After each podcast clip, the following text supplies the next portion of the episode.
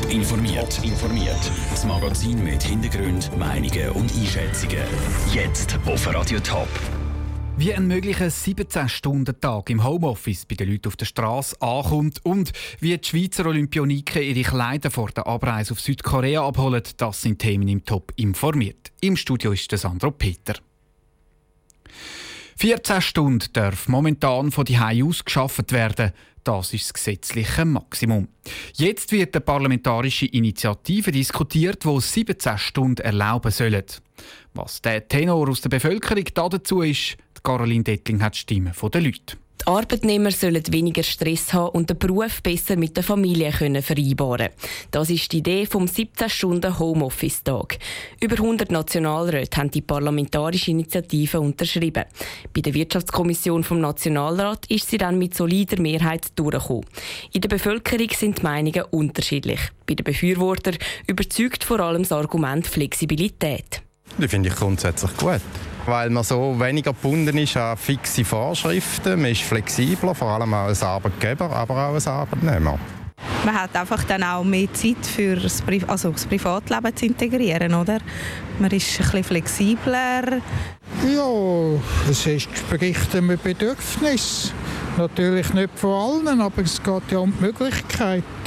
Das sehen aber nicht alle so. Die Gegner befürchten, dass es mit der neuen Regelung nicht weniger, sondern sogar mehr Stress und Arbeitsdruck gibt. Ja, ich denke halt, dass man mit 14 Stunden auch kann von die aus gleich gut arbeiten kann. Ich denke, die 17 Stunden sind nicht unbedingt nötig. Man schafft sonst schon relativ viel und hat den Stress und alles und dann noch mehr zu arbeiten. Klar ist das Homeoffice, kann man die arbeiten, aber ich sehe es selber, man ist ja dann gleich auch die am Arbeiten dran. Ja, in meinem Umfeld gibt es diverse Fälle, die über längere Zeit so viele Stunden geschafft haben und denen ist es irgendwann nicht mehr gut gegangen. Wir müssen alle überall immer mehr arbeiten. Irgendwie finde ich das gar nicht in Ordnung.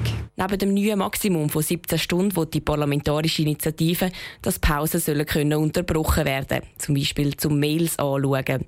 Weiter soll es auch möglich sein, am Sonntag von daheim aus zu arbeiten, und zwar ohne Bewilligung. Der Beitrag von der Caroline Dettling. Als nächstes entscheidet jetzt die Wirtschaftskommission vom Ständerat über die Initiative. Später wird die Initiative dann im Parlament beraten. Und jetzt haben wir das kleines technisches Problem. Die Schweizer Olympioniken haben ihre Kleider abgeholt zu Lutherbach. Unser Korrespondent ist dort und hat eine Reportage auf den Weg geschickt. Die ist bis jetzt aber noch nicht bei uns eingetroffen, weil sie ein bisschen länger hat im Äther. Wir müssen darum an dieser Stelle auf diesen Beitrag verzichten. Ah, wir spielen den Song und nachher spielen wir den auch, oder? Bringen wir den an. Ja, wir müssen schauen, wie das äh, da bringen wir, da bringen wir an. Da bringen wir an, da bringen wir an. Da kommt er. Oder da kommen jetzt, muss man ja fast sagen. Lucas Graham, Seven Years. Und nachher, wenn der Beitrag irgendwie zu uns flattert, dann kommst du noch über. Schönen Vormittag.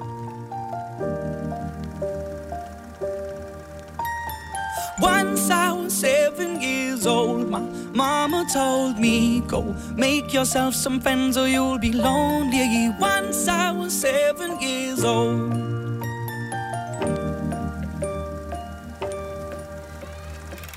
It was a big, big world, but we thought we were bigger. Pushing each other to the limits, we were learning quicker. By 11, smoking herb and drinking burning liquor. Never rich, so we were out to make that steady figure. Once I was 11 years old, my daddy told me, Go get yourself a wife or you'll be lonely.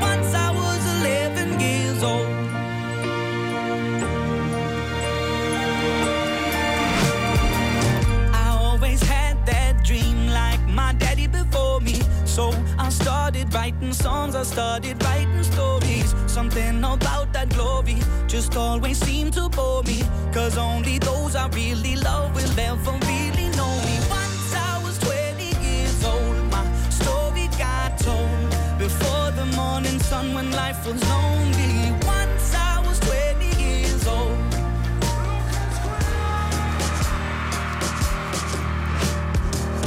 I only see my goals I don't believe failure. Cause I know the smallest voices, they can make it major. I got my boys with me, at least those in favor. And if we don't meet before I leave, I hope I'll see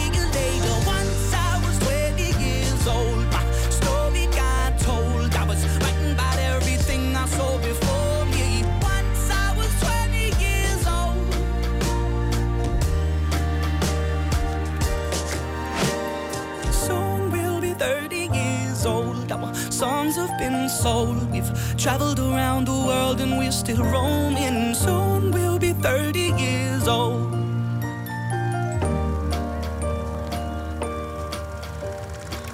I'm still learning about life. My woman brought children for me, so I can sing them all my songs and I can tell them stories. Most of my boys are with me, some are still out seeking glory, and some I had to leave behind. My brother, I'm 60 years old. My daddy got 61. Remember life, and then your life becomes a better one. I made a man so happy